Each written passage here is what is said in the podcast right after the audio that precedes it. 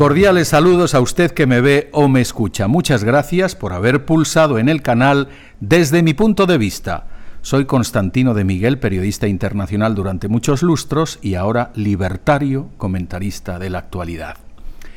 Pues aquí estoy observando perplejo el trending topic del fallecimiento de la reina inglesa y la coronación de su hijo Charles, ahora Carlos III que sí, que sí, yo también me uno sinceramente al pésame por la muerte de Isabel II, la longeva monarca británica admirada y querida por millones de personas.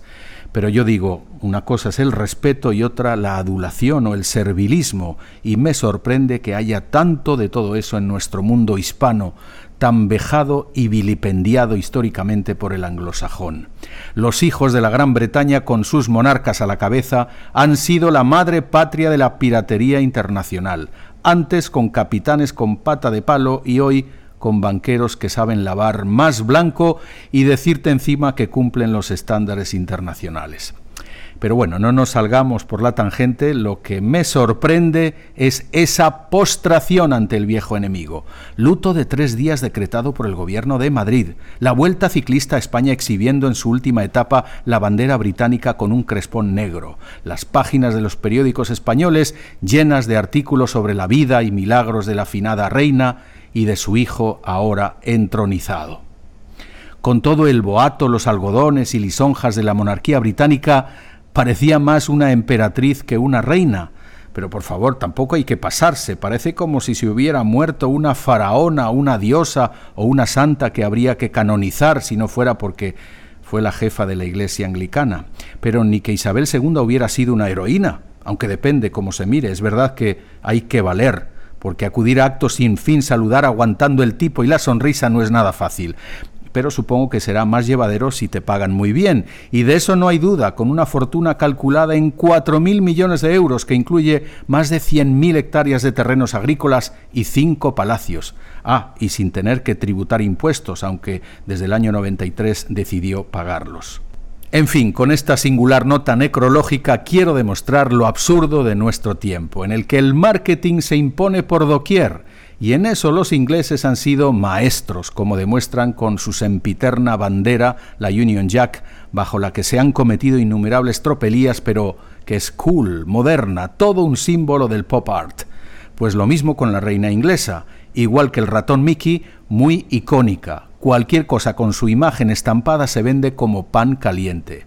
Así que bravo a los publicistas de Su Majestad.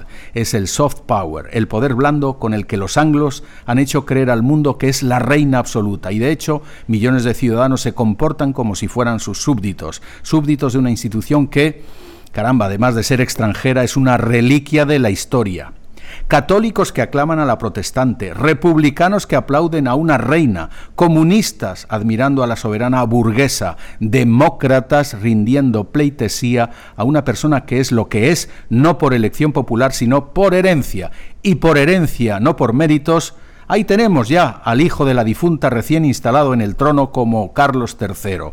La dinastía Windsor seguirá así imperando, aunque no gobernando, y no solo sobre la Gran Bretaña, sino sobre otros 14 países que forman parte de la Commonwealth. Sí, ahí tenemos también al rey de Australia, de Canadá y también de la centroamericana Belice, por cierto.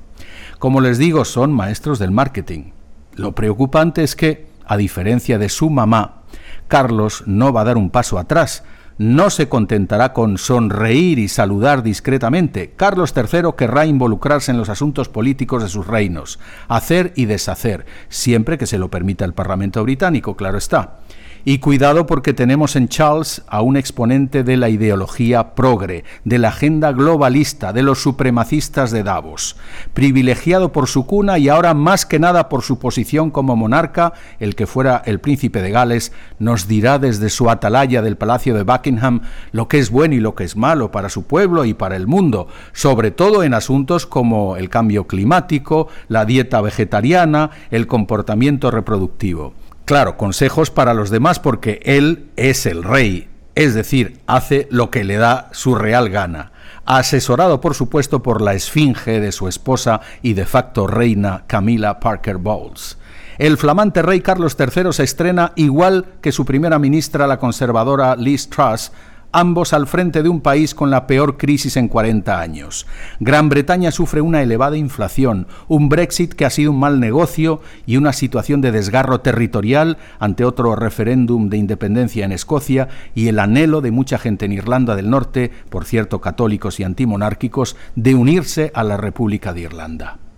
¿Y qué hará el rey ante ese panorama? Nada vivir del cuento, literalmente, y disfrutando de una popularidad que ya calculan en el 65%.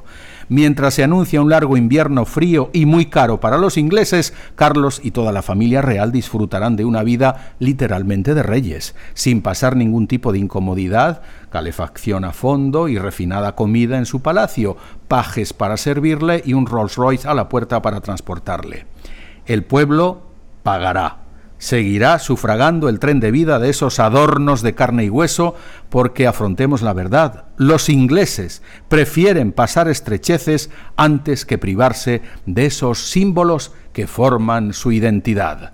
Así de absurda es Inglaterra y buena parte de Europa. En fin, mm, voy al servicio, mm, como siempre lo haré, mirando a Gran Bretaña. Gibraltar español, Malvinas argentinas.